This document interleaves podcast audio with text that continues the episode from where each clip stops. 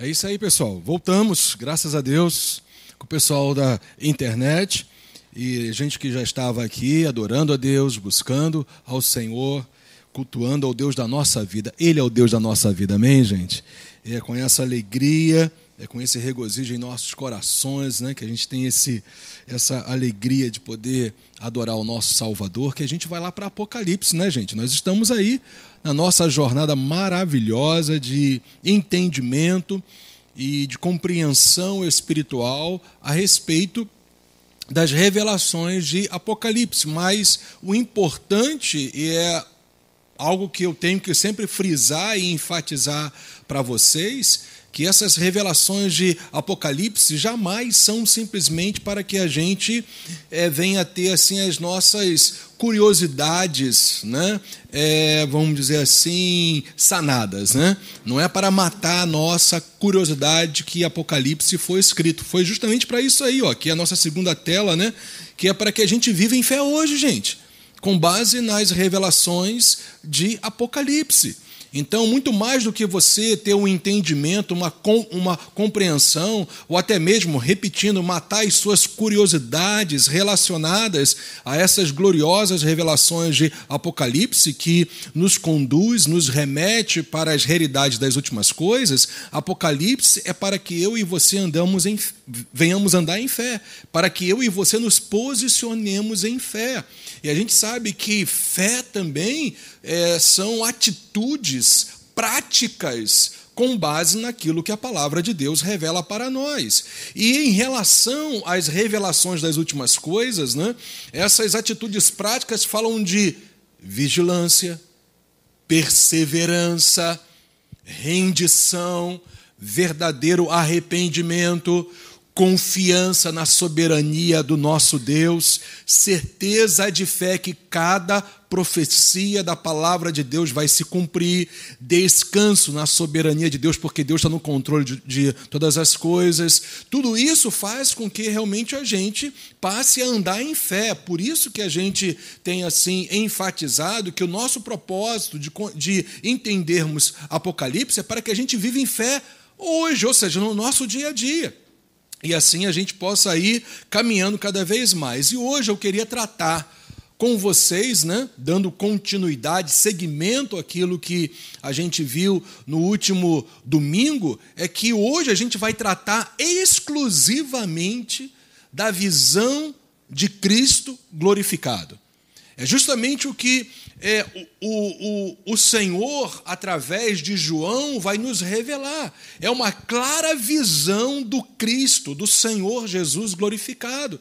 Evidentemente que nós vamos ver aqui que João teve outras visões. João, ele teve, enfim, uma, uma, uma, uma clara revelação de outras realidades, mas só que o foco, o centro, o fundamento daquilo que a gente vai, a partir do versículo 9, tratar hoje é justamente desta visão que João teve de Cristo glorificado. Eu vou falar uma coisa para vocês que estava no meu coração enquanto estava vindo para cá, eu estava ali orando a Deus, buscando ao Senhor, e algo que realmente o Espírito de Deus, enquanto eu estava buscando ao Senhor, gerou no meu coração que realmente, gente, a igreja de Jesus Cristo precisa ter uma clara revelação de quem Jesus Cristo é.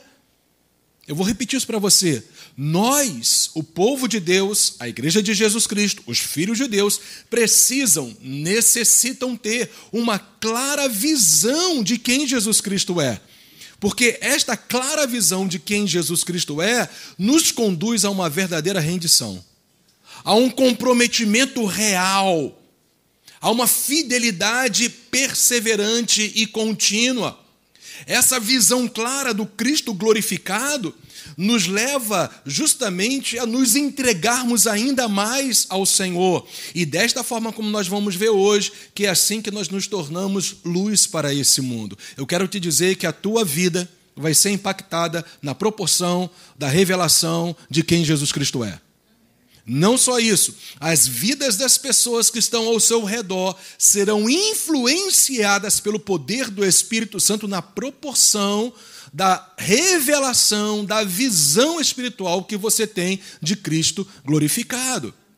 Então, o fato é que a gente tem que, hoje, mais uma vez, né, abrir o nosso entendimento, abrir o nosso coração, para que nós venhamos ter revelação da parte de Deus, através dessa visão que João teve do Senhor Jesus glorificado. Então, vamos ao texto né, do versículo 9 até o versículo 20. Eu coloquei todos esses versículos aí para você me acompanhar aqui nessa versão que é a NAA, é a nova Almeida atualizada. Então, diz assim: olha, eu, João, irmão e companheiro de vocês na tribulação, no reino e na perseverança em Jesus, estava na ilha chamada Pátimos, por causa da palavra de Deus e do testemunho de Jesus. Ele diz ainda: Achei-me no espírito, ou em outra tradução, achei-me em espírito, no dia do Senhor. E, e ouvi atrás de mim uma voz forte, como de trombeta, dizendo: Escreva num livro o que você vê e mande-o às sete igrejas. E ele vai citar quais são essas sete igrejas aqui: Éfeso, Esmirna, Pérgamo, Tiatira, Sardes, Filadélfia e Laodiceia, que vai ser justamente é, o assunto dos capítulos 2 e 3, aonde ele vai então tratar especificamente com estas igrejas. Então, veja só o versículo 12 e também o versículo 13. Voltei-me para ver quem falava comigo, e ao me voltar, Olha só a visão que João começa a ter. Vi sete candelabros, ou sete castiçais, ou sete candeeiros. É a mesma coisa.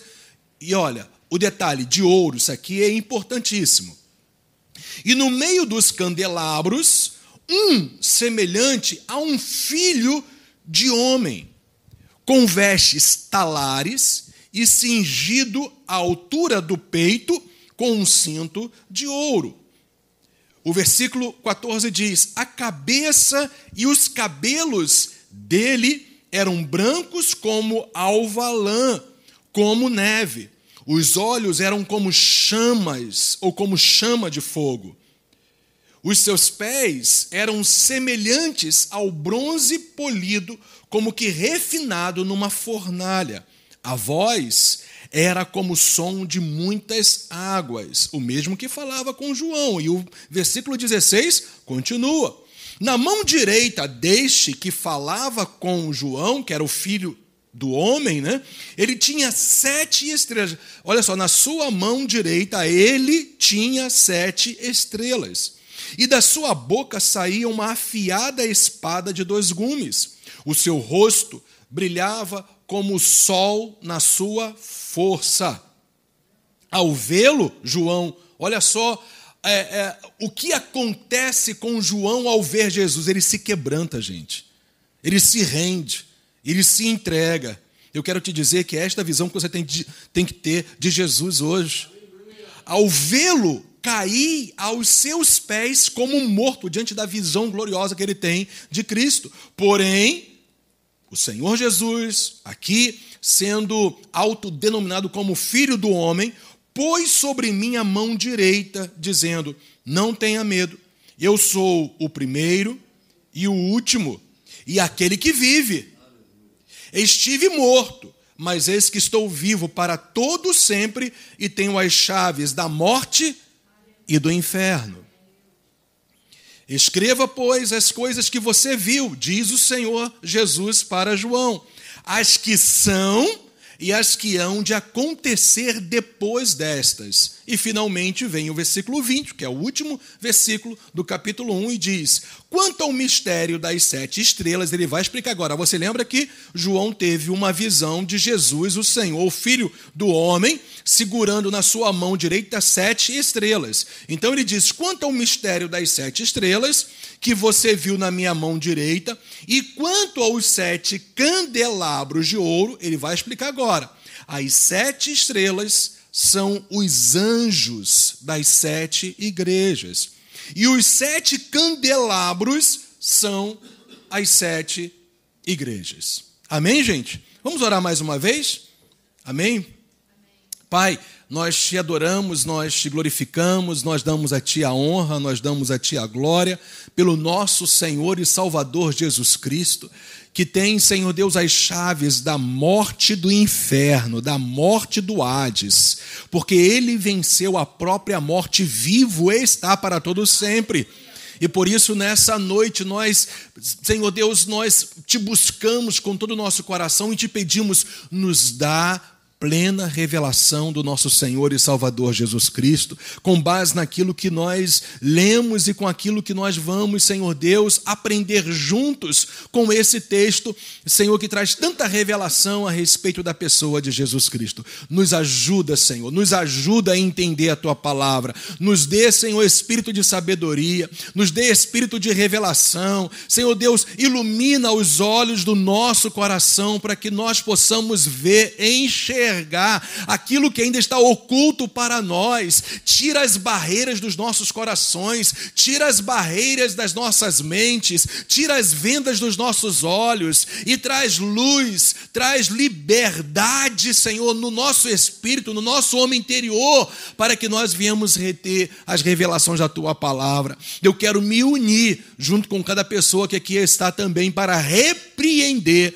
no nome de Jesus Cristo qualquer tipo de de impedimento, barreira, que possa querer, Senhor Deus, fazer com que as pessoas não entendam, não compreendam as verdades práticas de todas essas revelações gloriosas a respeito de Jesus. E Pai, como estava falando contigo, meu Deus, a nossa maior necessidade como igreja é conhecer, é ter revelação da pessoa de Jesus para que nós possamos andar triunfantemente no nosso dia a dia e termos uma vida que exalte e glorifique o Senhor da nossa vida. Então, ó Deus, no nome de Jesus, traz revelação nesta noite a respeito da glória, do Cristo glorificado. Nos mostra quem Ele é, em nome de Jesus, e qualquer interferência das trevas sejam dissipadas, meu Deus, e o Senhor venha intervir nas nossas vidas e nos nossos corações e em cada pessoa que está nos ouvindo,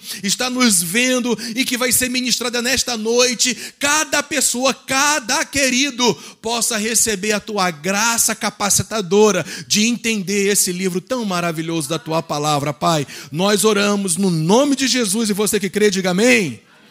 É isso aí, gente. Eu vou falar uma coisa para você, seria bom demais você guardar isso no seu coração. Se você entender o primeiro capítulo de Apocalipse, você entende todo o restante de Apocalipse.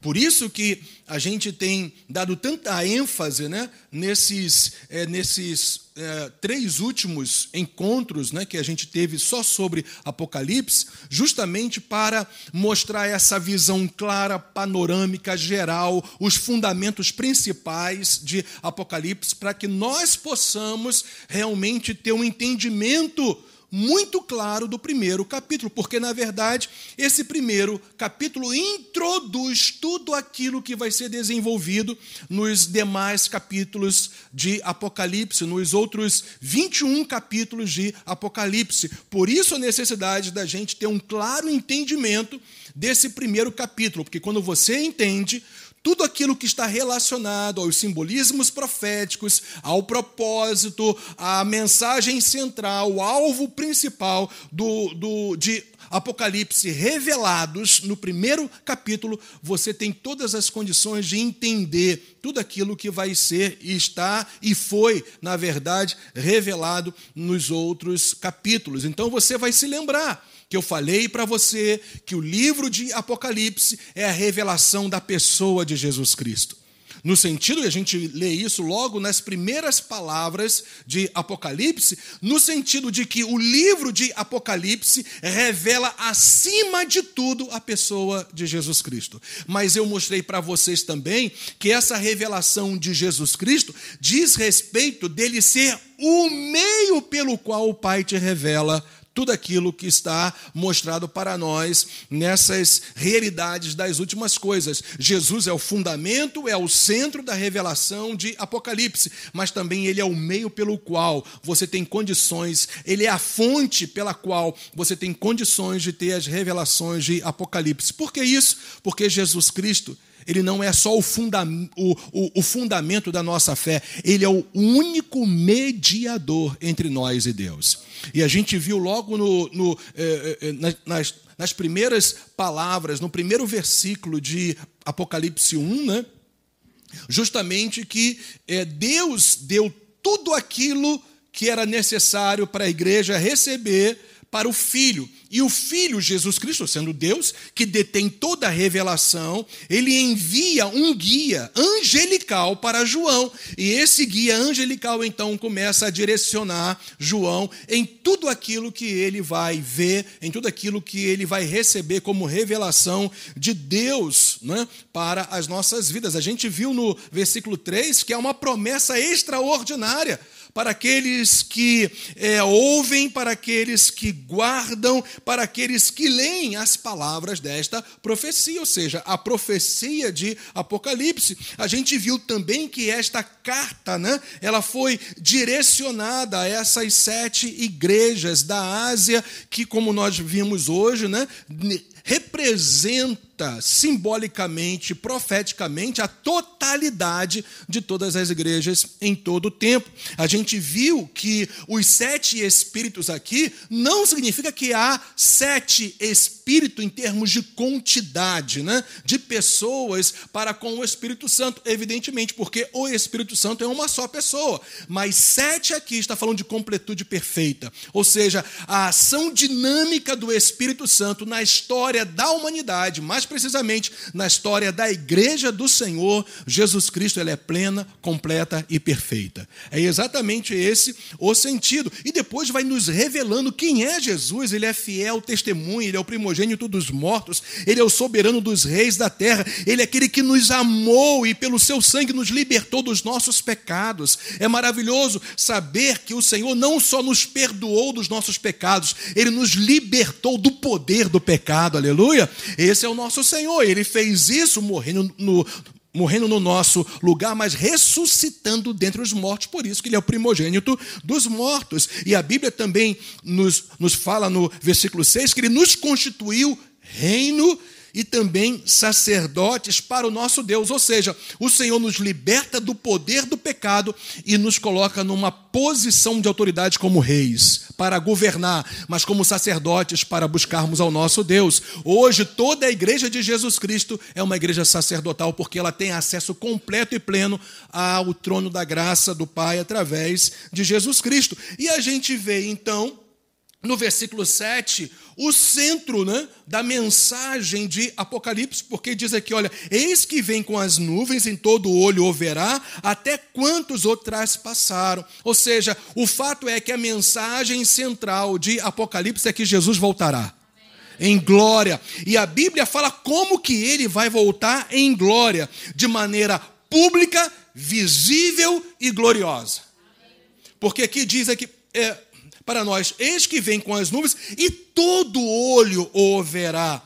Então, claramente, a volta, o retorno, a segunda vinda do Senhor vai ser pública, visível e gloriosa, e isso está totalmente de acordo com todo o contexto dos ensinamentos do Senhor Jesus, Mateus 24, 25, Marcos capítulo 13 e Lucas capítulo 19, tudo está ali revelado claramente que a segunda vinda do Senhor Jesus vai ser visível, pública e gloriosa. E ele ainda vem e fala para João: Eu sou o Alfa e o Ômega ou seja, ele é, ele é aquele que inicia e aquele que termina. Ele é aqui representado pela primeira letra do alfabeto grego e pela última letra do, do alfabeto grego. Na verdade, aqui está falando de um conhecimento pleno e total de Cristo. Gente, o Senhor tem pleno e total conhecimento de todas as coisas. Por isso, ele é, é, é, estabelece algo e depois ele então termina esse algo. A história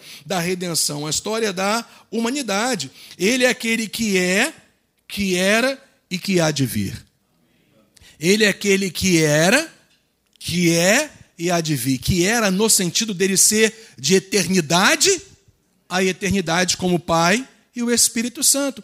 Ele é porque ele é o Deus presente, ele não muda. O nosso Senhor Jesus é imutável e ele há de vir, ou seja, ele retornará em glória para buscar o seu povo e para estabelecer a consumação de todas as coisas. E a Bíblia diz quem é ele no final, no versículo 8: ele é o Todo-Poderoso.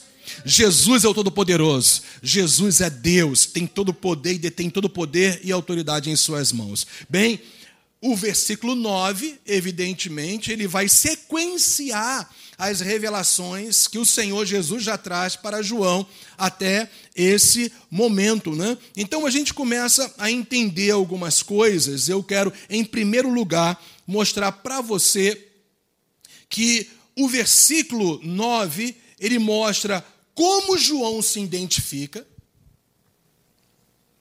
O local é também identificado o local aonde ele está e que ele recebe as revelações. E também a primeira ou o primeiro ponto que a gente vai abordar aqui com base no versículo 9 é que João mostra também a razão do exílio.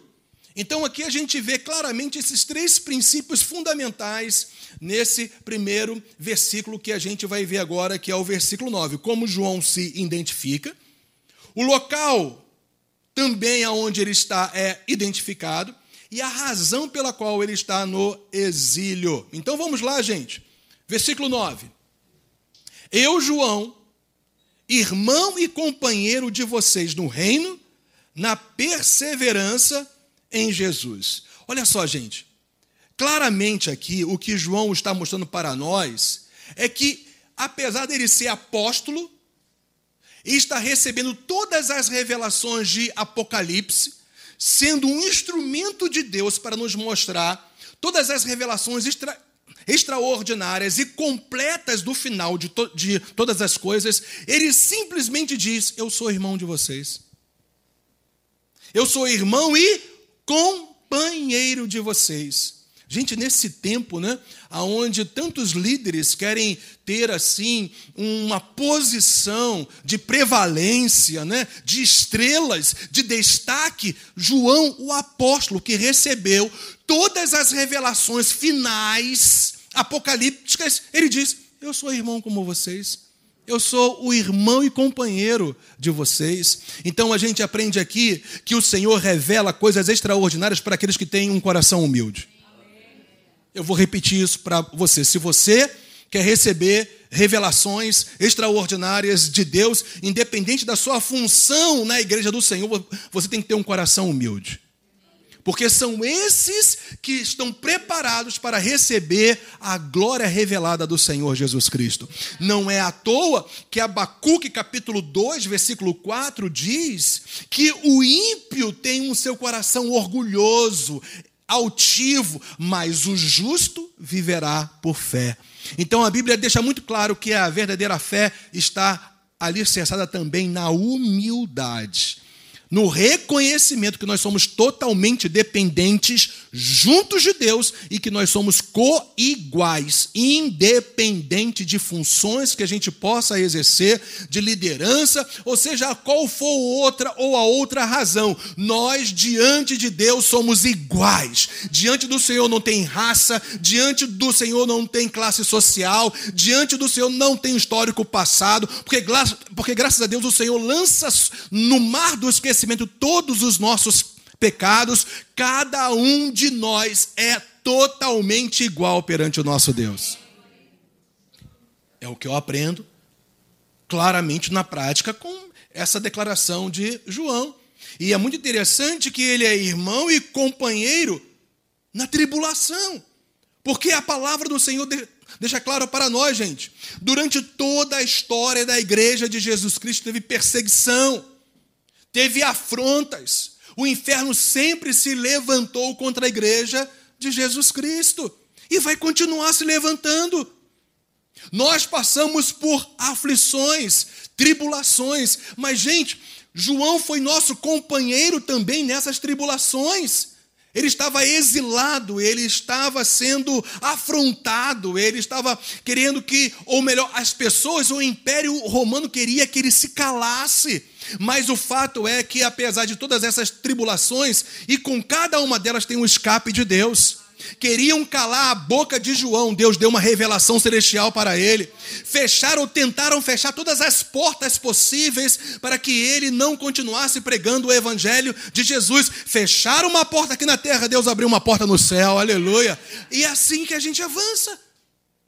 As tribulações virão, mas, gente, eu e você precisamos entender: a única coisa que permanece eterna nas nossas vidas é a bênção de Deus tribulações, dificuldades, aflições, tristezas, angústias, todos nós iremos passar nesse mundo, mas eu quero te dizer: tenha bom ânimo. Eu estou só repetindo o que Jesus falou: tenha bom ânimo, porque Jesus venceu o mundo. E se eu sigo Jesus, eu terei toda a condição de também vencer. Então, João, ele era companheiro, na tribulação com toda a igreja do Senhor Jesus. Ou vocês acham que líderes, pastores, não passam por tribulação e lutas e dificuldades? Todos nós estamos juntos. Ele também diz o quê? Para que, ou melhor, ele ainda fala: olha só, eu sou irmão e companheiro de vocês no reino. Que reino é esse? Primeiro, é o reino que já se instalou no nosso interior, gente. Nós temos um rei, nós temos um Senhor, nós estamos debaixo do governo de Deus. Mas esse reino também aqui significa o reino que o Senhor vai estabelecer a vontade dele no universo, na terra, em todos os lugares. Um dia Jesus vai estabelecer a vontade perfeita, plena dele em todas as nações e sobre todos os povos. É sobre esse reino que ele está falando. É o reino o governo de Deus que está na igreja e o reino e o governo do Senhor que um dia vai se estabelecer sobre todas as nações da face da terra. Porque hoje o reino está dentro daquele que se rende ao Senhor Jesus Cristo como seu Senhor e Salvador. Mas vai chegar um dia que toda língua confessará. E todo joelho vai ter que se dobrar. E vai, e vai ter que haver um reconhecimento que só Jesus Cristo é o Senhor da glória. Então, esse é o reino que João está falando aqui. Ele era irmão e companheiro na tribulação. É, é verdade, mas também ele era irmão e companheiro no reino. Graças a Deus que na tribulação nós temos o governo de Deus, gente, a soberania de Deus, o cuidado soberano de Deus sobre as nossas vidas. E finalmente ele fala: Olha só, eu sou irmão e companheiro de vocês na perseverança, porque, evidentemente, para eu me manter firme até o fim, com as tribulações, com as oposições, com as dificuldades. Eu me submeto ao reino e por isso eu sou perseverante até o fim. Aqueles que perseveram até o fim é aqueles que se submetem ao reino, ao governo e à vontade de Deus e por isso vence. Eu vou repetir, e por isso vence todas as tribulações e dificuldades que possa se enfrentar na vida. Ok? Esse é João, ele está se apresentando, ele está se identificando aqui como aquele que, apesar de ser apóstolo e recebendo as profecias extraordinárias do fim de todas as coisas, ele simplesmente se apresenta como ele o é e como todos nós somos, irmãos e companheiros na tribulação, no reino e também na perseverança em Jesus Cristo. A nossa perseverança está em Jesus. Só persevera quem cresce na revelação de quem é Jesus. Só persevera quem compreende, quem se entrega à obra redentora do Senhor Jesus Cristo. Quanto mais revelação, lembra que eu falei? Quanto mais revelação de Jesus, mais estável você fica. A sua fé fica estável, você fica estabilizado diante de toda e qualquer dificuldade na sua vida. Bem, ele agora vai falar, ele vai também identificar o lugar aonde ele está. A Bíblia fala que ele era irmão, companheiro na tribulação, no reino, na perseverança em Jesus, e ele estava na ilha chamada Pátimos. Essa ilha era uma ilha que ficava lá no mar Egeu. Era uma ilha desértica. Solo não dava nada.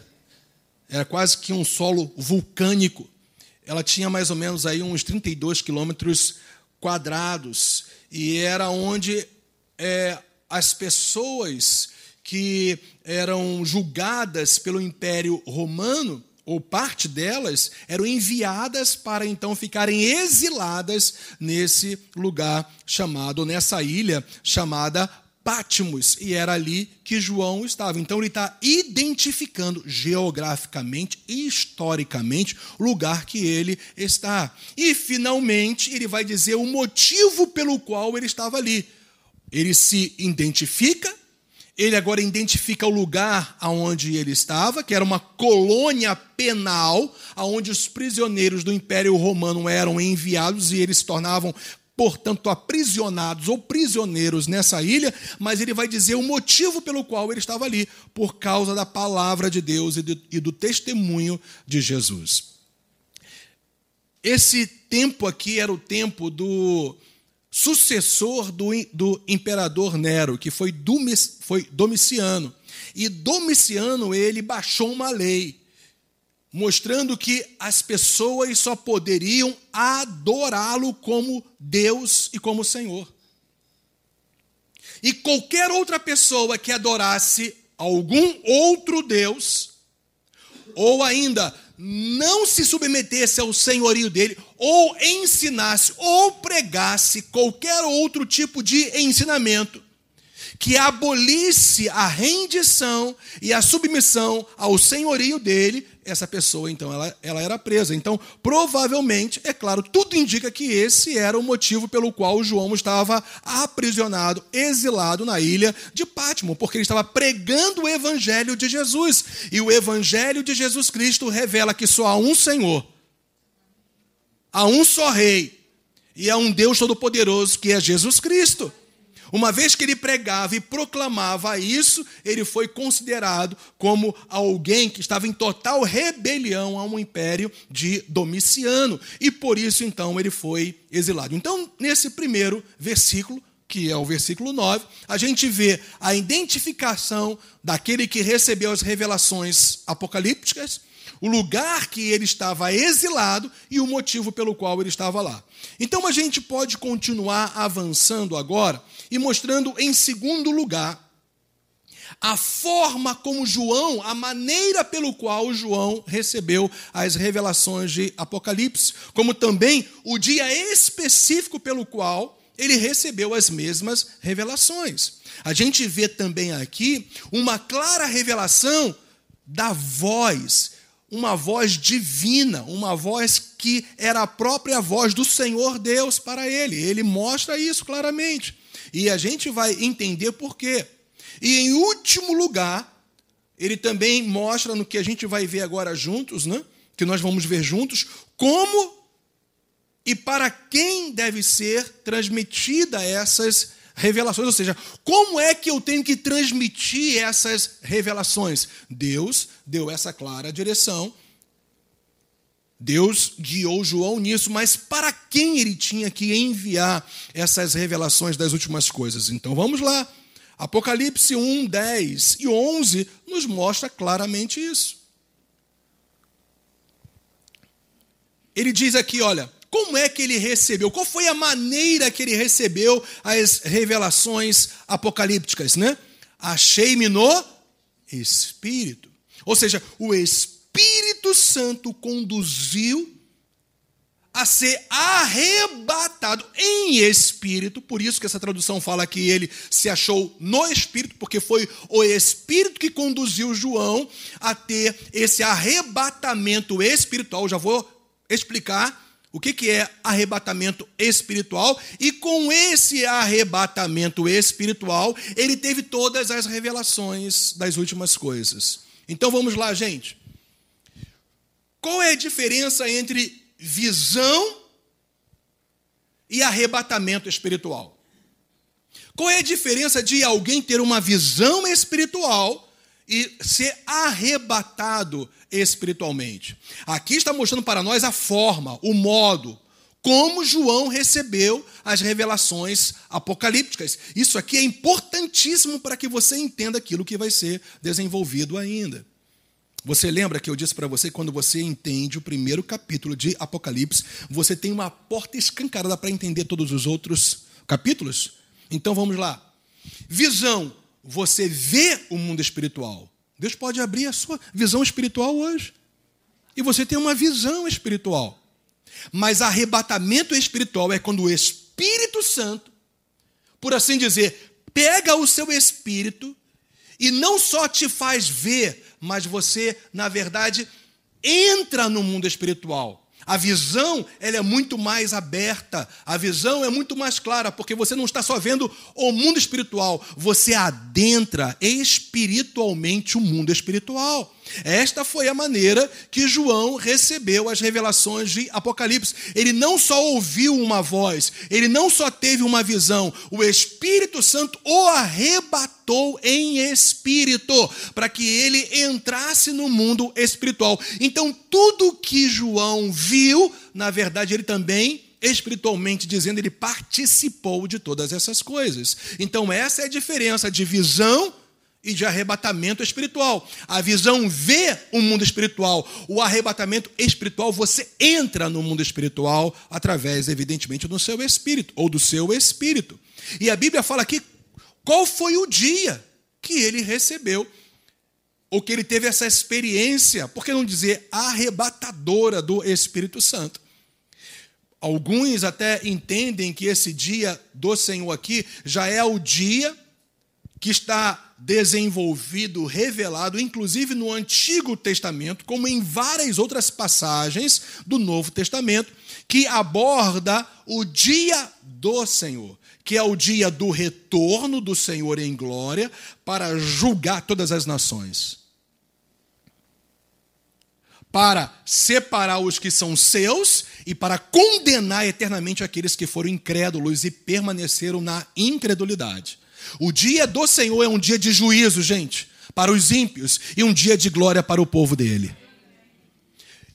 E alguns até interpretam que esse dia do Senhor se refere a isso, mas contextualmente não é o que indica aqui para nós, pelo menos é o meu entendimento. Porque o fato é que no dia do Senhor aqui, ainda não está havendo as revelações terríveis do juízo final do Senhor. Ainda. A partir do capítulo 4, a gente começa então a perceber que essas revelações das últimas coisas, inclusive do juízo de Deus, elas vão se desenvolvendo e a gente vai entendendo e vai crescendo em entendimento sobre esse dia.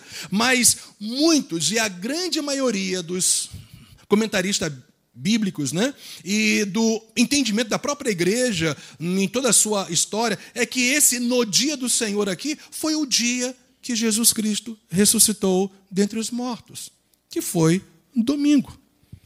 Quando você vai ver, por exemplo, lá em 1 Coríntios, capítulo 16, já era hábito, já naqueles primeiros anos da igreja do Senhor, o povo de Deus se reunir no primeiro dia da semana que é o domingo. O teu primeiro dia da semana não é segunda-feira, é hoje, domingo.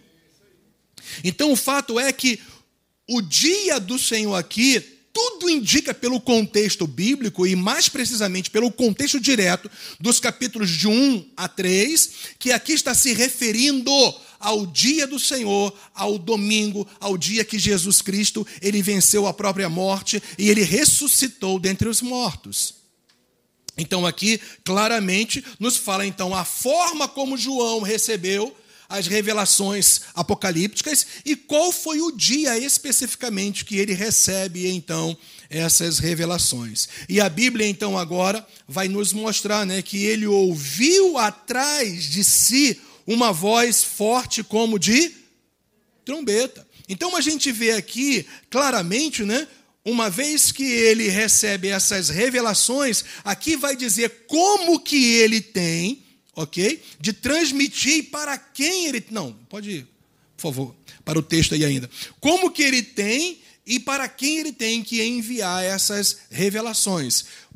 Se ache agora no texto como que ele recebeu, a forma que ele recebeu as revelações, qual foi o dia o domingo, a gente entende claramente isso aqui. E agora a gente lê aqui é como é que ele recebeu ou como é que ele tinha que transmitir para quem ele tinha que transmitir essas revelações que o Senhor então determina para ele que ele deveria enviar. Como que ele recebe? Ele ouve uma, uma, uma, uma voz forte, né? como de trombeta e diz para ele: escreve num livro o que você vê. E envie, ou mande-o, como está aqui nessa versão, às sete igrejas. Então a gente vê o que aqui? Como ele tinha que registrar o que ele havia recebido. E para quem? Para as sete igrejas, aqui especificamente da Ásia Menor. E a gente já sabe que sete representa completude e perfeição. Então o fato é que essa revelação de Apocalipse ela foi enviada de maneira histórica específica para essas sete igrejas, mas nós vamos ver que essas sete igrejas elas caracterizam claramente toda a igreja do Senhor em todo o seu tempo na face da terra, ok? Então, agora sim, essa voz forte como de trombeta aqui fala da voz sobrenatural, poderosa e soberana. Gente, é o Senhor que está se revelando a João. É aquele que é o Alfa e o Ômega. Que está se revelando agora a João. E ele ouve uma voz semelhante, como de trombeta. Evidentemente, eu já falei isso aqui para vocês, gente que João está tendo visões, revelações do mundo espiritual. E ele tem que, de alguma maneira, procurar termos, terrenos, para exemplificar aquilo que ele está recebendo como revelação espiritual.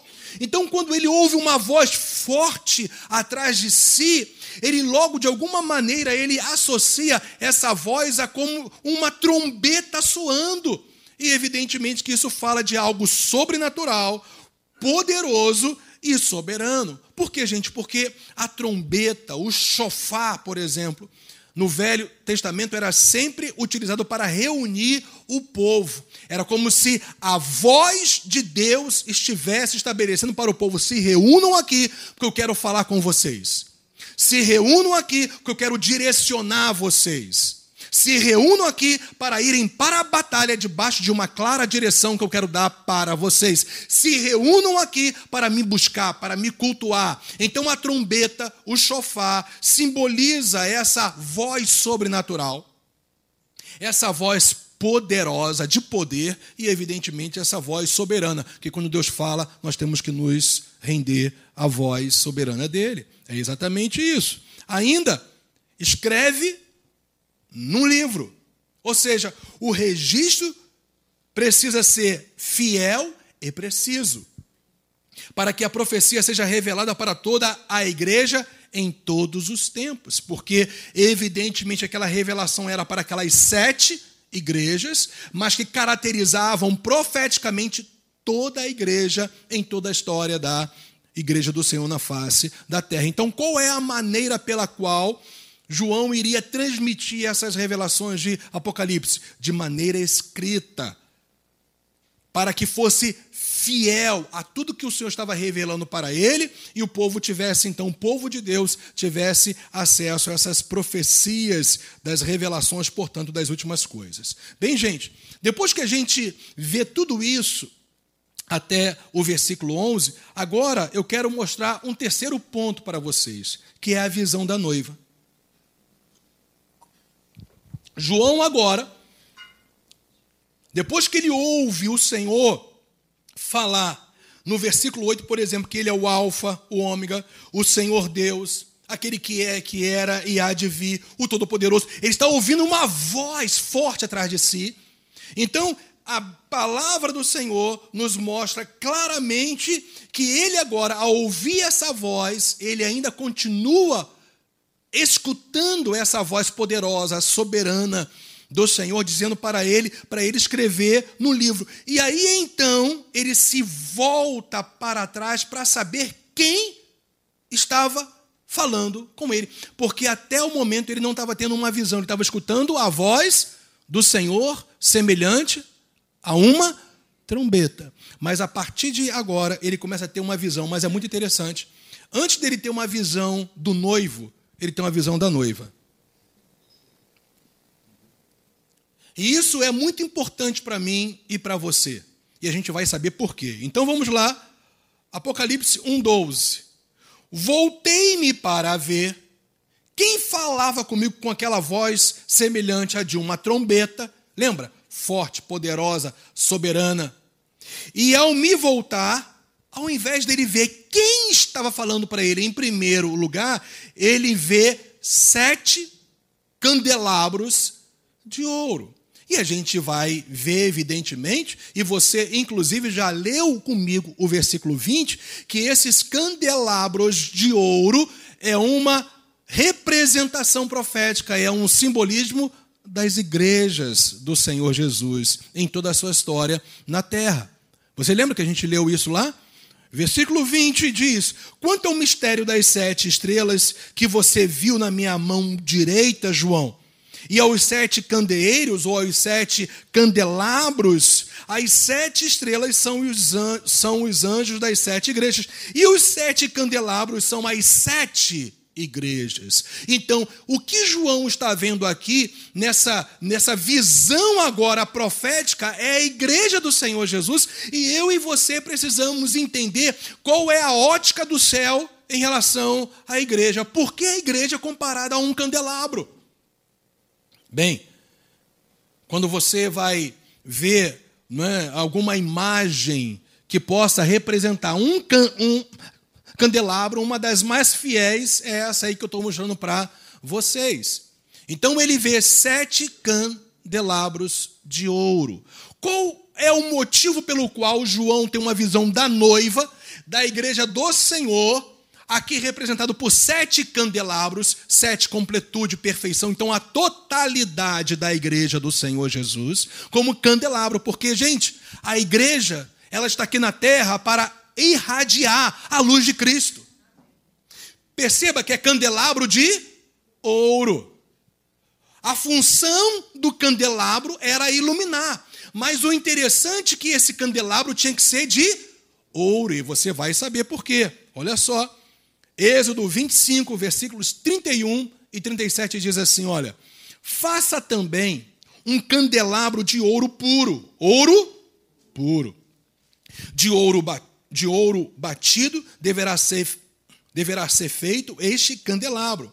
E o versículo 37 é, complementa: faça também as sete lâmpadas do candelabro.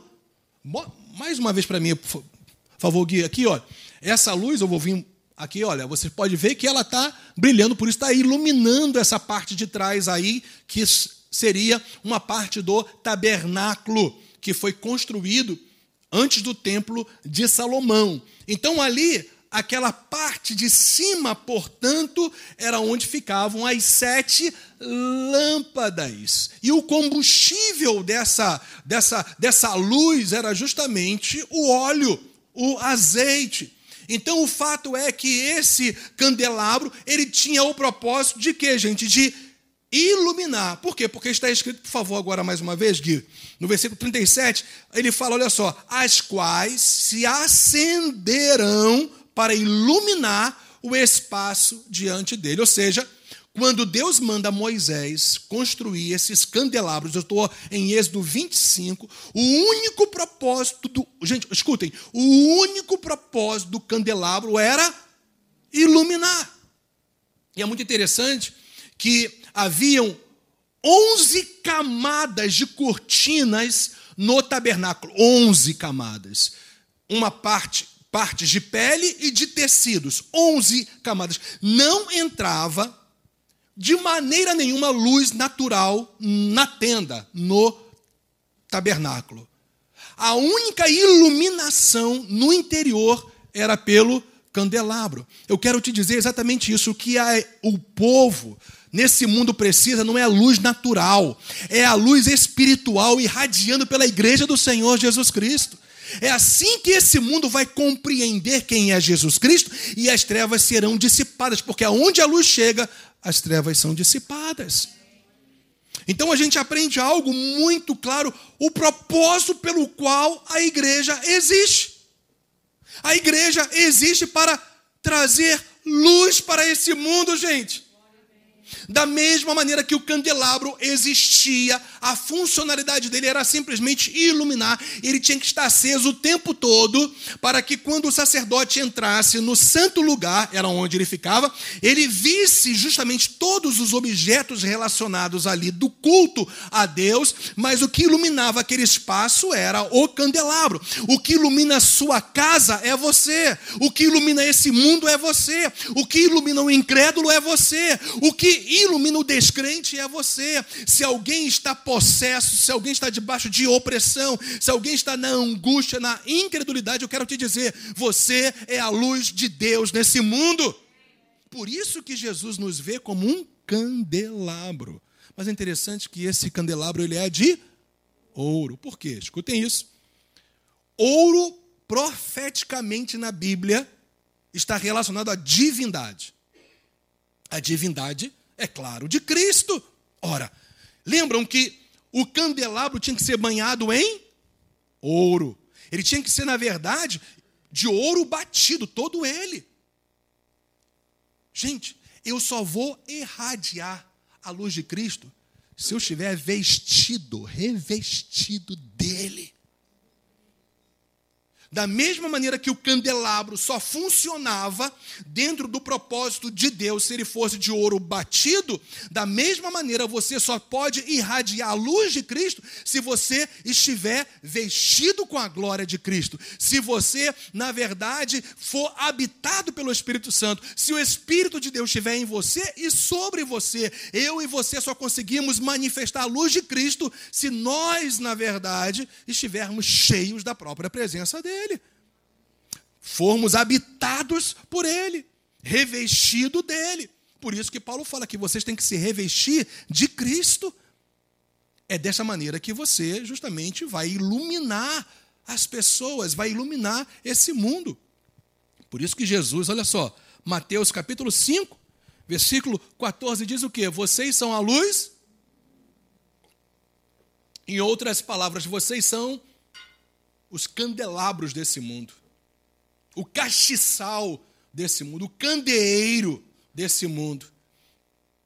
Não se acende uma lamparina, poderia ser chamada também aqui de candeeiro, para colocá-la debaixo de um cesto. Claro que não, não teria funcionalidade nenhuma, mas num lugar adequado onde ilumina bem todos os que estão na casa. Você foi feito para raiar a luz de Cristo. Essa luz nem é própria, você só manifesta, expressa essa luz se você estiver em Cristo Jesus. Ele é a fonte, o Espírito de Deus é o combustível para que você manifeste a luz de Cristo por onde você andar. Aonde a luz de Jesus chega, pessoas são libertas. Aonde a luz de Jesus chega, pessoas são livres do maligno. Aonde a luz de Jesus chega, o reino de Deus, o reino de luz se estabelece. E você é o meio pelo qual essa luz tem que irradiar nesse mundo. Mateus 5, 16 vai falar agora como é que essa luz vai irradiar. Como é que você vai se tornar essa luz para as pessoas? Jesus diz: Assim brilhe também a luz de vocês diante dos outros, para que vejam as boas obras que vocês fazem e glorifiquem o Pai de vocês que está nos céus. Em outras palavras, como é que eu vou irradiar a luz de Cristo? Quando eu vivo de acordo com a palavra dele. Obras aqui fala de atitudes e comportamentos condizentes à palavra dele. E eu só consigo viver à luz da palavra se eu for uma pessoa habitado pelo Espírito e cheio do Espírito Santo de Deus. Gente, esse mundo está precisando de mim, de você.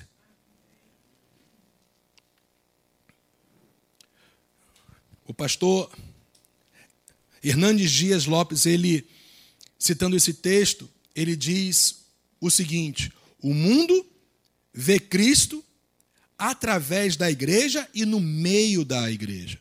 Isso significa que ninguém verá a Jesus em glória senão por meio da sua igreja aqui na terra.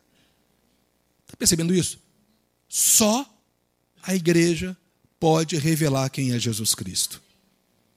Por isso que ela é representada profeticamente como um candelabro. Bem, Essa é a visão da noiva que João teve. Agora nós vamos ver a visão do noivo na sua glória que João teve. O noivo é Jesus. Em todo Apocalipse, a igreja ela é representada como a noiva e Jesus Cristo como o noivo. O noivo que virá para levar então a sua noiva a uma unidade plena e total por toda a eternidade. Por isso que a igreja é representada por uma noiva e Jesus como seu noivo. Porque nós vamos entrar numa unidade plena e total, espírito, alma e corpo, com Jesus na glória de maneira plena, ilimitada, irrestrita, absoluta e gloriosa. Então, antes de João ver Jesus, ele vê a noiva, e a gente viu por quê? Porque é por meio da noiva, é por meio da igreja que ele é conhecido, que a palavra, o evangelho, a vontade do Senhor é conhecida. Agora ele vai mostrar quem é o noivo. Jesus ele vai revelar agora para João quem ele é. E aí então, a primeira coisa que ele vê são os candelabros. E ele vê, e no meio dos candelabros, um semelhante a um filho de homem. Então Jesus está sendo revelado aqui como filho de homem, que está no meio da igreja, no meio dos candelabros. Meio aqui está falando que Jesus anda na sua igreja. Jesus se manifesta na sua igreja, mas ele também é o centro da sua igreja. Se a gente poderia parafrasear esse texto, é assim: olha, e no centro da igreja, um semelhante ao filho de homem, porque o centro do nosso culto é Jesus Cristo. O fundamento da nossa fé está nele. Então vamos lá, gente. Filho de homem aqui, sempre por toda a Bíblia. É uma reivindicação da divindade de Deus que se encarnou. Então perceba, filho de homem tem essa revelação claramente na palavra de Deus, quando se referindo a Jesus, e inclusive, isso é um dado importantíssimo, foi a maneira que mais Jesus se apresentou como filho do homem. Porque o que ele queria mostrar, eu estou reivindicando a minha divindade, apesar de ser homem. Apesar de ter nascido de uma mulher, eu sou Deus.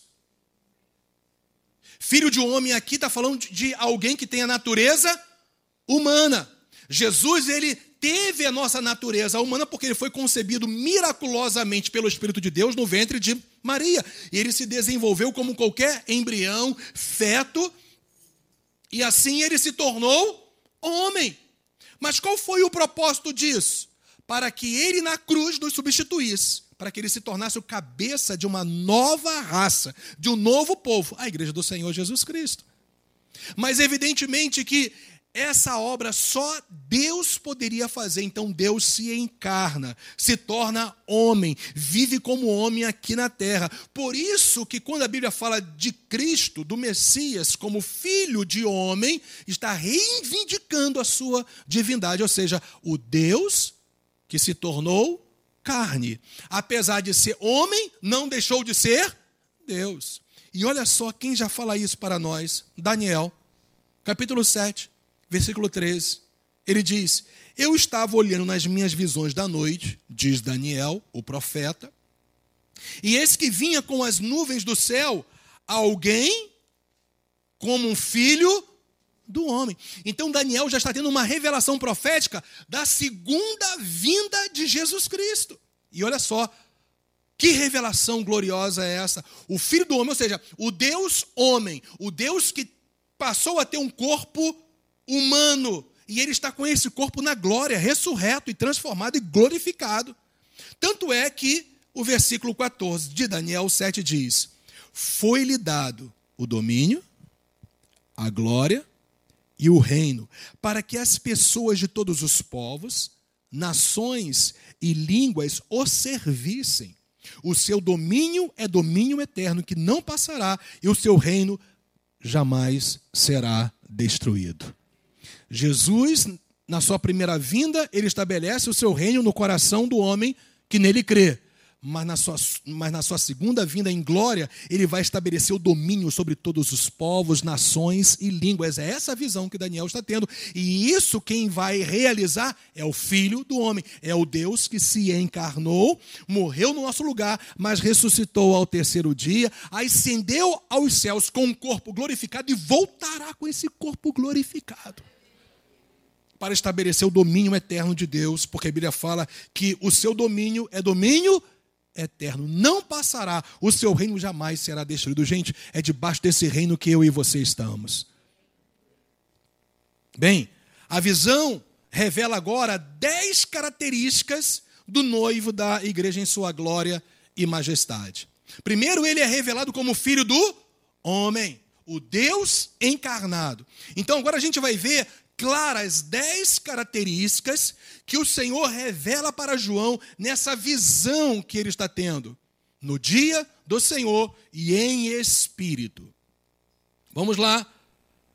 A primeira, primeira característica de Jesus Cristo está relacionada às suas vestes.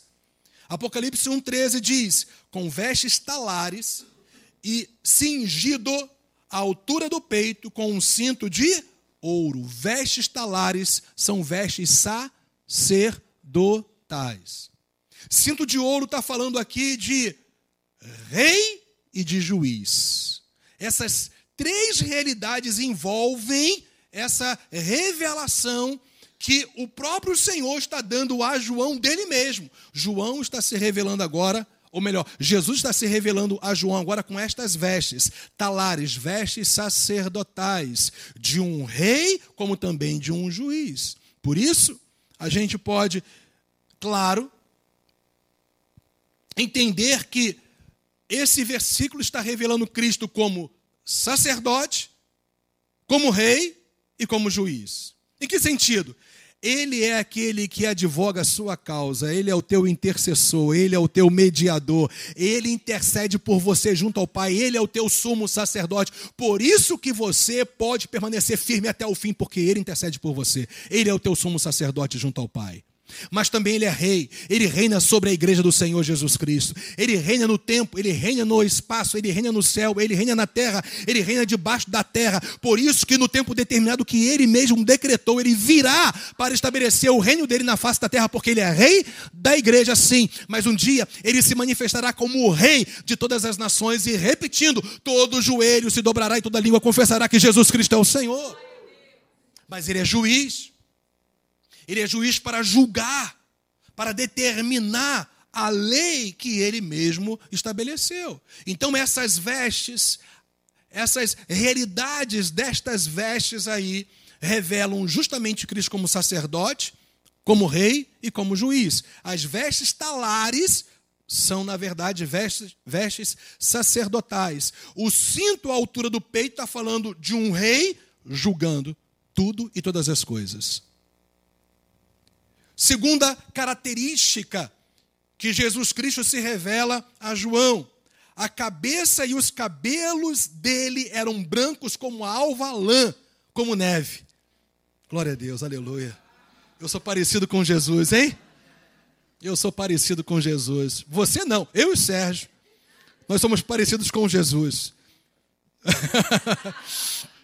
Mas, gente, evidentemente que aqui não tem nenhum aspecto físico. Jesus não é um velhinho no céu com barbas brancas ou cabelos brancos. Aqui tem toda uma representatividade profética. Lembra que o livro de Apocalipse é um livro de simbolismo profético. Então, o que que na verdade agora essa característica em relação à cabeça do noivo em glória e majestade revela para nós? Vamos lá. Sua cabeça revelam sua autoridade divina. Jesus é o cabeça da igreja, mas ele é o mesmo cabeça que tem autoridade sobre todo o universo. Ele cria e sustenta o, o universo. Ele dá ordem aos seus anjos. Ele dá ordem à sua criação. Nenhum demônio age. Escutem, nenhum demônio age se o Senhor não permitir. Deus é soberano, Deus é Senhor, Ele é cabeça de toda a criação, Ele é cabeça da sua igreja, mas Ele é cabeça de toda a sua criação. E, inclusive, Ele tem autoridade divina sobre o inferno. Ele é Deus, Ele é Senhor.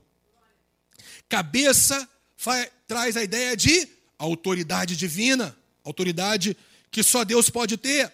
Mas também fala, o branco aqui fala de quê, gente? De santidade. A cabeça, não que a cabeça do Senhor seja branca. E, e olha, eu estou vendo Jesus, a cabeça dele é branquinha. Não, não é isso. Aqui é simbolismo profético. A cabeça, autoridade divina, e o branco fala de quê, gente? Santidade, pureza.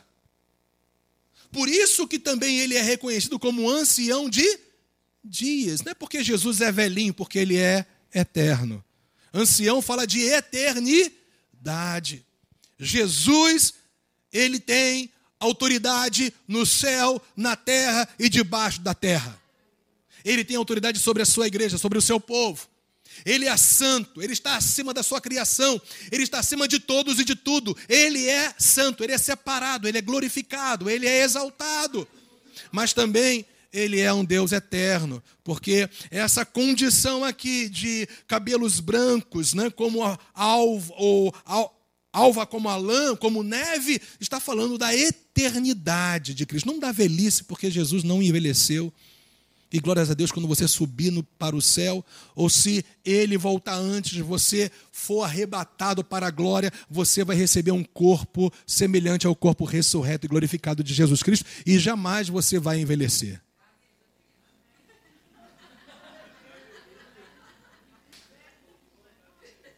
Jamais você vai envelhecer. Que bênção, né? Então aqui está a segunda característica: autoridade divina, santidade e eternidade. Terceira característica está nos seus olhos. Os seus olhos eram como chama de fogo. Qual é a representatividade profética disso? Vamos ver. Revelam, primeiramente, a onisciência do Senhor. Olhos aqui fala que o Senhor tudo vê, o Senhor tudo conhece, tudo ele sabe, ele é onisciente, ele conhece sempre, de eternidade a eternidade, todas as coisas. O teu Senhor nunca é pego por surpresa ou de surpresa em nada. Ele é o governador sobre todas as coisas, ele conhece todas as coisas, ele é senhor do tempo e do espaço. Olhos falam de onisciência mostra que ele vê todas as coisas e por isso conhece tudo perfeitamente. Para quê, gente? Para julgar. Lembra que ele se revela como sacerdote, rei e juiz. E a onisciência revelada para João aqui é que justamente ele, por saber perfeitamente todas as coisas, ele julgará também de maneira perfeita todos e tudo. Mais outra, quarta característica, agora está, estão nos pés do Senhor. Essa quarta característica está fundamentada nos pés do Senhor. Apocalipse 1,15. Os seus pés eram semelhantes ao bronze polido, como que refinado numa fornalha. Você vai se lembrar que eu falei que ouro, na Bíblia, tem o simbolismo da divindade de Cristo. Por isso que o candelabro ele tinha que ser feito de ouro batido. Por isso que você só vai irradiar a luz de Cristo se você tiver o Senhor em você, se você for templo do Espírito Santo, estiver revestido dele. Agora, e o bronze? Bronze na Bíblia tem sempre o simbolismo de juízo. Todas as vezes que você vê qualquer relação de bronze em qualquer parte da Bíblia, vai estar sempre relacionado a uma ação julgadora de Deus. Bronze na Bíblia tem profeticamente o significado de juízo. Você se lembra que eu falei que se você entender o primeiro capítulo de Apocalipse, vai ser uma porta escancarada para você entender todo o resto, porque todos esses simbolismos proféticos estão disseminados nos próximos 21 capítulos e você vai ter um entendimento pleno daquilo que vai ser revelado. Por isso a importância a gente entender esse primeiro capítulo. Por isso essa importância de nós, de nós entendermos essas características do, do Senhor, porque a partir disso nós vamos então ver descortinando na nossa frente todos os outros simbólicos todos os outros símbolos que vão estar fundamentados nesses primeiros que a gente viu. E vai ficar cada vez mais claro Apocalipse para você. Apocalipse não é um livro de mistérios ocultos. Apocalipse é um livro de revelação de Deus para a sua vida. Mas você precisa ter esses entendimentos. Gente, e esse entendimento aqui está revelado na Bíblia, porque a Bíblia explica a própria Bíblia. À medida que você se torna um estudioso, um leitor, alguém que medita constantemente na Bíblia, você vai perceber que ela se autoexplica. O fato de nós sabermos que bronze é um símbolo de juízo, porque é sempre algo relacionado a juízos que Deus ele derrama sobre o seu povo, como também sobre os ímpios. Então, gente, o que nós aprendemos com isso? Esse esses pés semelhantes de bronze polido aqui, ele transmite a ideia de força e estabilidade. O Senhor, gente, está muito bem estável. O Senhor é a própria rocha da nossa salvação. Ele tem força e poder para fazer e executar sua vontade soberana em todos os tempos. Então, pés fala de força e estabilidade, de onipotência, aquele que tem poder para executar a sua vontade e, evidentemente, especificamente aqui para julgar os seus inimigos e condená-los eternamente aqueles que não se arrependerem. Porque quando o Senhor julga a sua igreja é para corrigir, não é para destruir. Quando o Senhor julga o ímpio que não se arrepende é para condenar. Está pegando isso? Então, por isso que a gente vê isso estabelecido em 1 Coríntios 15, 25, que diz lá, porque é necessário que ele reine até. Pode, pode colocar o texto, isso, por favor. Porque, porque é necessário que ele reine até que tenha posto ó, todos os inimigos debaixo dos seus pés. Eu quero te dizer que você, se a igreja não está debaixo dos pés do Senhor, do julgamento do Senhor, mas sim todos os inimigos. Quem são os inimigos de Cristo? Aqueles que não se arrependem, aqueles que não se rendem a Ele como Senhor e Salvador ok? E evidentemente que polido ali, né, fala de algo que foi, como nós vimos aqui, refinado numa fornalha. E é claro, fornalha está falando também de um fogo julgador, do fogo do juízo de Deus. Então, evidentemente que esse texto está relacionado especificamente ao juízo de, ao juízo de Deus sobre os seus inimigos. Quinta característica, eu falei de dez, não foi isso? Sua voz Ainda Apocalipse 1,15 diz: A voz do Senhor, João ouviu, era como o som de muitas águas. Qual o significado profético, então, dessa voz do Senhor, como se fosse um som de muitas águas? Fala do poder irresistível da Sua palavra. E aqui não está falando do evangelho para salvar, mas da palavra para julgar. Quando o Senhor, escutem isso. Você que está dormindo, acorde agora. Quando o Senhor voltar em glória. Se alguém não tiver se arrependido, não tiver realmente crido com o seu coração nele, a palavra que ele vai liberar de juízo vai ser, vai ser irresistível. Por enquanto, por enquanto, nós, a igreja, temos um advogado. Por enquanto, se alguém se chegar ao Pai e falar, Pai, eu me arrependo, o Senhor Jesus vai advogar a causa dele. Mas naquele dia não vai ter advogado, não, só vai ter juiz. Por enquanto, Jesus Cristo, ele é o advogado. Para aqueles que se arrependem. Mas quando o Senhor for liberar sua palavra irresistível para julgar, não vai ter advogado, não. Vai ser só o juiz condenando eternamente aqueles que não creem. Em qual time você está hoje?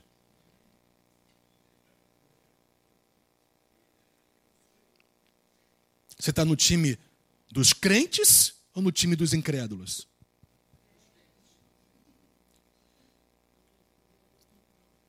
Sexta característica que o Senhor Jesus ele traz para João. Na mão direita ele tinha sete estrelas. E a gente vai e a gente já viu quais são ou quem são essas sete estrelas. São os anjos das, das respectivas igrejas. Então, aqui está falando ou mostra a mão do Senhor em ação, a mão que age e governa. Em outras palavras, gente, como nós sabemos muito bem, até pela identificação no versículo 20, que as estrelas aí são os anjos de cada igreja local. E aí, especificamente, não são anjos celestiais, mas o termo também significa aquele que traz a mensagem para a igreja do Senhor Jesus. Hoje eu estou trazendo a mensagem de Deus para você. Portanto, eu sou o anjo de Deus para você, ou seja, eu sou o mensageiro do Senhor para você hoje. Então, esses anjos representam simbolicamente e profeticamente cada pastor líder da sua igreja local. Porque cada pastor líder de uma igreja local, ele tem que receber a mensagem de Deus, evidentemente sempre fundamentado, é, fundamentado no que ele já revelou, e trazer e ensinar para a igreja. Por isso que está escrito que o pastor tem que ser apto para ensinar porque ele precisa trazer a mensagem de Deus para o povo do Senhor. Ele precisa se dedicar ao estudo, à dependência do Senhor de tal maneira que ele possa sempre ensinar e trazer a mensagem do Senhor para o seu povo. Por isso que esses anjos, que aí são comparados a sete estrelas que devem brilhar, eles na verdade têm que brilhar é revelando a glória de Jesus, não a sua glória. Porque no final, na igreja não existem estrelas solitárias, só existe uma estrela, que é a estrela da manhã, que é Jesus Cristo. Se nós vamos ser estrelas, é para a gente iluminar o espaço que nós estamos. E como é que nós trazemos luz como estrelas? Quando nós revelamos, quando nós ensinamos, quando nós ministramos, quando nós proclamamos, agora como anjos do, do Senhor numa igreja local o evangelho do Senhor Jesus Cristo. Você não vai sair daqui igual de como você entrou, nem eu, glória a Deus.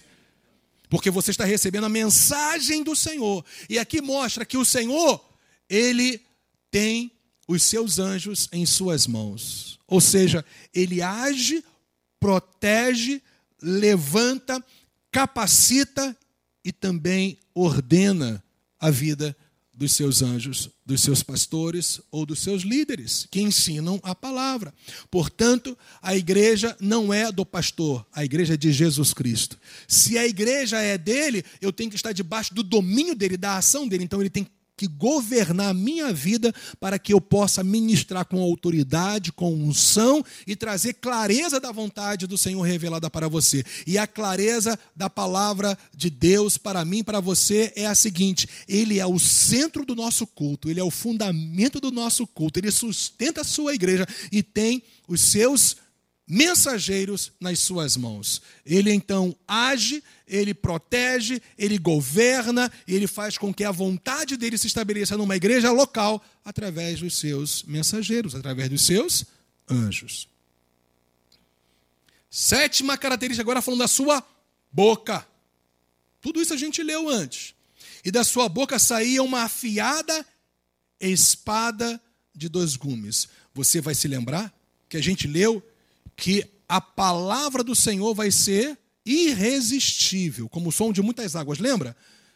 E ele vai vir para julgar. Aqui está dentro desse mesmo contexto em Apocalipse 1, 16. Porque você vai ver exatamente isso, que aqui retrata a palavra de juízo no tribunal. O quadro aqui é o Senhor, o sacerdote, do seu povo, mas o rei de todas as nações e o juiz, julgando no seu tribunal, onde será proferida a sentença final. Todos nós, diz a Bíblia, inclusive a igreja, teremos que comparecer diante do tribunal de Cristo. Só que quando nós estivermos, como Paulo fala, a igreja do Senhor, os redimidos, diante do tribunal de Cristo, ele não vai proferir uma sentença de condenação. Ele vai nos julgar segundo as nossas obras, segundo a nossa fidelidade. E aí nós vamos receber um galardão, uma recompensa celestial segundo a nossa fidelidade. Então o julgamento não vai ser de, de condenação, mas vai ser para revelar o nível da sua fidelidade para que você receba o galardão, a recompensa, o tesouro de Deus celestial, segundo a sua fidelidade aqui na terra. Não sei quanto a você, mas eu quero ouvir a boa palavra do Senhor, servo bom e fiel. Entra no gozo do seu Senhor, entra na alegria eterna do seu Senhor. É, adentre a sua recompensa diante da sua fidelidade na terra. Mas em relação ao ímpio, descrente, que é o caso aí, vai ser proferida uma sentença final de condenação eterna. Apocalipse 19:15 nos revela isso.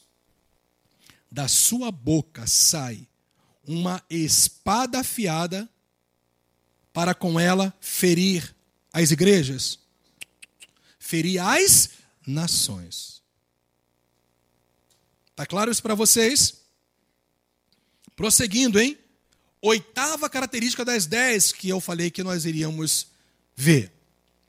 Apocalipse 1,16 também diz: O seu rosto brilhava como o sol na sua força.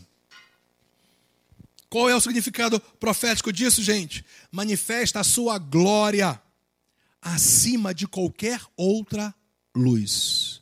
Escutem, naquele grande dia, quando o Senhor ele estabeleceu os novos céus e a nova terra, não precisará mais nem do sol, porque Jesus Cristo será a luz eterna sobre todas as nações, sobre todos aqueles, evidentemente, que adentrarão a glória eterna. Sabe por quê?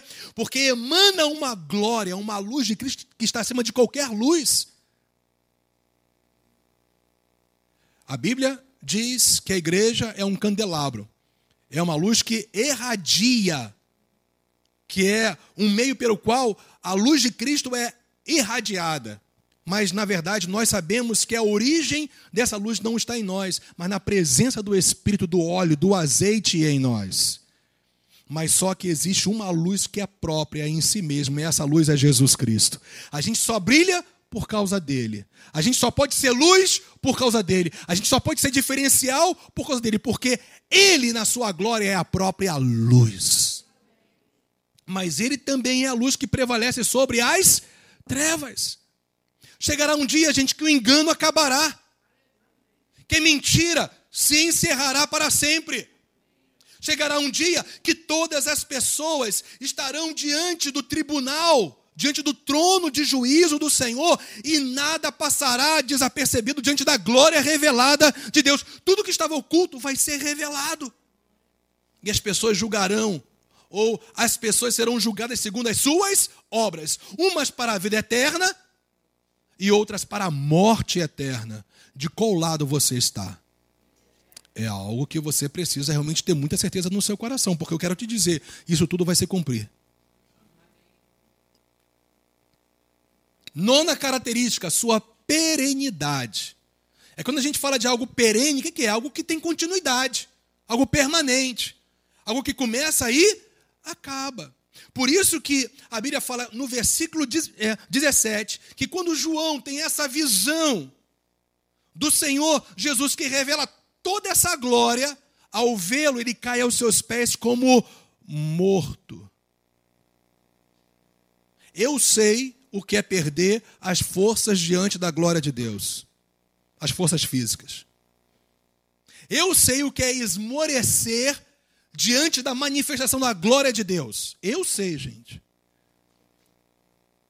Mas é interessante que quando você cai, quando você esmorece, por, por você estar sensível, quando você percebe a glória de Deus, é muito interessante, você se levanta melhor. Você se levanta com mais força. Muitas vezes o Senhor nos faz cair como que esmorecido diante de uma revelação dele, para que você se levante mais transformado, mais cheio de glória, mais cheio de poder e mais cheio de força. Não o que acontece com João aqui? João cai como morto diante da visão gloriosa de Cristo. E sabe de uma coisa, gente? É tempo de nós, como igreja do Senhor Jesus Cristo, sermos avivados diante de uma clara visão de quem Jesus Cristo é. E perdermos as nossas próprias forças por nós vermos a glória de Cristo e falarmos: Senhor, eu me rendo aos teus pés, eu me entrego aos teus pés. E sabe qual vai ser a palavra dele para você? A mesma que ele liberou para João. Porém, ele pôs sobre mim a mão direita. Lembra aquela mesma mão que segura as sete estrelas? Que protege, que levanta, capacita, fortalece, sustenta. É a mesma mão direita que foi colocada sobre João. E ele fala: João, não tenha medo. Você vê a minha glória, mas quem vê esta glória manifestada não é para a morte nem para a destruição. Sabe por quê, João? Porque eu sou perene em tudo aquilo que eu falo, faço e realizo. Ou seja, quando eu começo uma obra, João, eu vou terminar essa obra. Quando eu inicio algo, João, eu vou consumar, porque eu sou o primeiro e o último. Eu sou constante, João. Se eu te trouxe, se eu permitir que essa situação se, se, se chegasse ou, ou, ou, que acontecesse na sua vida, que tudo fosse fechado e você não tivesse mais nem acesso à minha igreja, foi para um propósito. João, tudo que eu permito que aconteça na vida dos fiéis é para um propósito maior. Sabe por quê? Porque eu sou Deus que começo, continuo e termino. Eu sou o Deus do início, do meio e do fim. Eu sou o primeiro e o último. É, é, essa é a revelação de Jesus para João. Eu sou o primeiro e eu sou o último. Gente, Jesus é o Criador de todas as coisas, mas também Ele é o sustentador. Escutem isso. Você se tornou nova criatura em Cristo. Da mesma maneira que Ele criou todas as coisas, e um dia Ele vai consumar todas as coisas, tornando inclusive novos céus e nova terra, ele também, como te criou de novo, ele tem a responsabilidade de consumar a obra na sua vida. Aquele que começou é fiel para terminar a obra na sua vida. Esse é o Senhor perene é o Senhor que continua, é o Senhor permanente, é o Senhor que inicia e acaba, porque Ele é não só o Criador, mas Ele é o sustentador da criação. Gente, Jesus é o sustentador da sua igreja. Nós somos novas criaturas, criados em Cristo Jesus. Então Ele não só nos cria de novo, Ele nos sustenta até o fim e Ele vai consumar uma obra extraordinária na igreja e, inclusive, em todas as nações. Estamos juntos? E última característica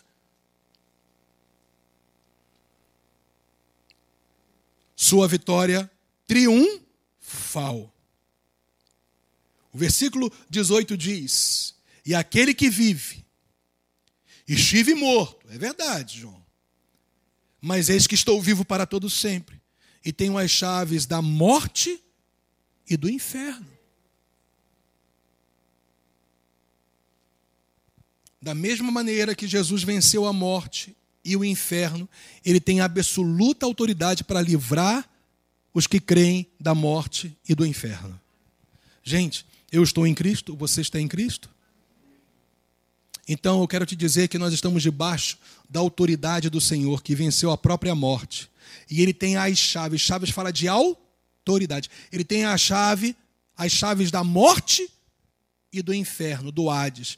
A morte é um estado, o inferno é o lugar. A morte é a morte eterna. O inferno é um lugar de angústia eterna, de condenação e juízo eternos. Mas Jesus, ele tomou as chaves da morte e do inferno, por isso que todos os que creem nele têm vida e têm céu.